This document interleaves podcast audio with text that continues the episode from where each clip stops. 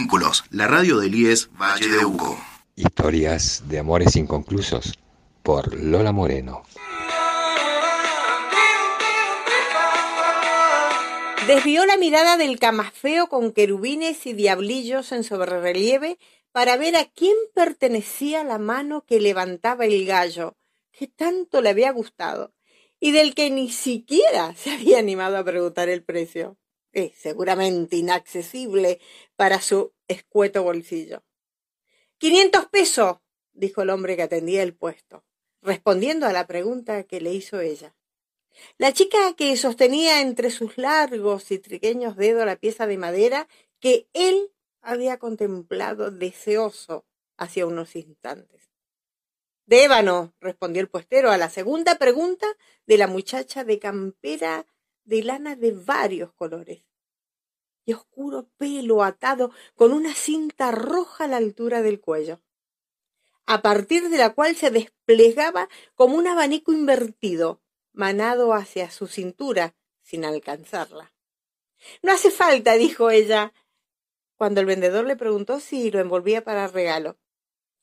Y la mano de trigueños dedos largos descendió lentamente hacia el bolso que colgaba de una trenza de cuero que subía desde la cintura para llegar hasta el hombro derecho. Rodear el cuello desde el que nacía ese abanico de pelos que caía infinito y regresar hacia el suelo rozando la espalda oculta por el negro cabello. Los largos dedos de la trigueña mano se introdujeron en el bolso sosteniendo el gallo, y al instante emergieron vacíos, despojados de lo que hasta hace un momento era su deseo, convirtiendo así en su nueva obsesión. Son exquisitos estos animales, aseguró ella, señalando con un gesto tácito las demás miniaturas dispuestas sobre la mesa del tallador. Exquisitos, dijo.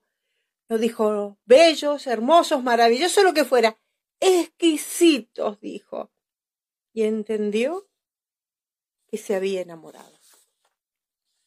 Muchas gracias, escuchó de la boca del artesano, y su voz no podía disimular la vanidad que le causaba, y menos cuando comenzó a explayarse sobre los detalles de la elaboración de cada pieza y los extremos cuidado que, claro, él ponía para hacer su trabajo. Y así siguió hablando, hablando, bla, bla, bla, bla, bla, bla, bla, hasta y ella le parecía y le ponía a prestar tanta, tanta atención. Y él encontró la excusa perfecta para retirarse sin mirarle a los ojos, ni preguntarle el nombre, o decirle siquiera que desde hacía escasos segundos sabía que era ella la mujer junto a la cual quisiera morir.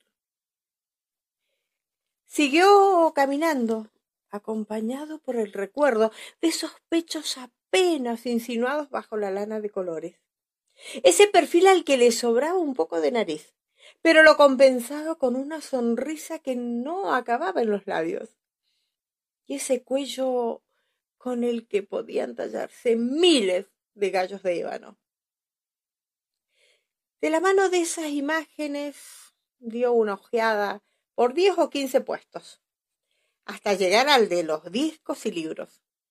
Libros usados y discos de vinilo, discos de esos que chistan y se rayan, libros amarillentos poblados de ácaros.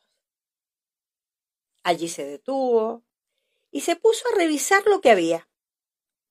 Entre los empaques cuadrados y finos de los discos metía sus dedos y uno a uno los elevaba lo suficiente como para verle las portadas y luego regresarlos a su lugar. Sí, esa mecánica absurda cuando miramos discos usados, casi triste.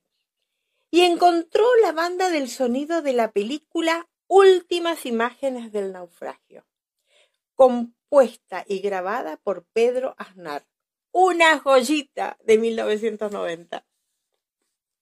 Un rótulo autoadhesivo pegado en la envoltura de nylon que lo protegía aseguraba que se lo podía llevar por 300 pesos. Y él tenía en su bolsillo 415, así que sí se lo llevaría. Y además se compraría una cerveza que la acompañaría a escucharlo en su casa esa misma noche. Ah, lo que pasa es que a él no le gusta ser precipitado a la hora de las decisiones. Así que dejó el disco donde estaba y siguió mirando el resto de las portadas a ver si por ahí todavía andaba otra joyita y por apurón se lo perdía. Entonces terminó de revisar esa fila y siguió por la otra, por la de al lado. Y no, la verdad es que no había nada mejor que el disco de, de Aznar. Siguió con la siguiente y ahí encontró un disco de Gal Costa, que la verdad que no lo conocía. Así que lo sacó para verlo mejor. Estaba en eso cuando notó que apenas unos centímetros más allá estaba nuevamente ella. Cuello trigueño, dedos alargados, abriéndose como un abanico, pechos tallados en ébano, sonrisa de lana de colores. La miró. La miró y ella lo miró y le sonrió, le sonrió. Bajó la mirada hacia los discos y comenzó a repasar las portadas. Y él volvió a la tapa de la grabación de Gal Costa. Durante varios segundos se quedó con ese disco entre las manos, sabiendo que no podía avanzar hacia ningún lado, porque no se podía reponer del impacto de verla, de que lo viera, de tenerla tan cerca que hasta hubiera jurado que sentía su calor. Trataba de reponerse del disparo que algún cupido le había acertado justo en el corazón. Y volvió a escuchar su voz de campanario, sus palabras de aves en vuelo, su idioma de mares y vientos creadores. Me llevo este, dijo ella. Y del este al que se refería el que blandía entre sus dedos de plumas de gallo de ébano era el de Pedro Aznar.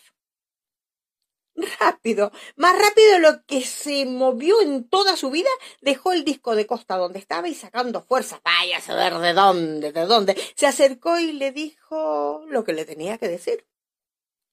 Em, eh, eh, ese me lo iba a llevar yo. Escuchó que salía de su boca. Ella también lo oyó pero lo miró y no dijo nada. Nada de nada. Él insistió, discúlpame, eh, me lo iba a comprar yo. Y casi le rogó. Sí, claro. Escuchó que salía de sus labios de sonrisa, de dientes que abanicaban el aire. ¿En serio? ¿En serio, en serio? Te juro que, que me lo iba a llevar yo. Mira, lo que pasa es que, que me puse a mirar otros y... pero me lo iba a llevar yo. Ella lo miró y le dijo, el disco estaba ahí suelto, lo encontré y me lo llevo.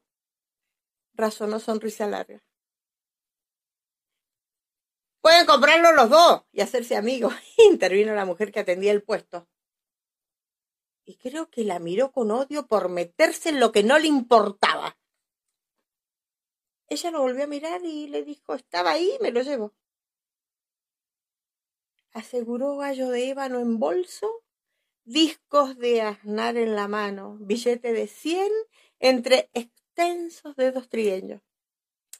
No quiero discutir por un tema como este, concluyó cinta roja, estirando el brazo hacia la mujer que desde el otro lado de la mesa llena de libros y discos recibió su pago y lo guardó en algún bolsillo de su pantalón. No lo miró, ni le sonrió. Solo giró y se fue, lenta, casi cansina, llevándose el gallo de ébano y el disco de Aznar y también su corazón. Él se quedó parado mirándola y escuchó te puedo conseguir otro para la semana que viene si quieres, ¿eh?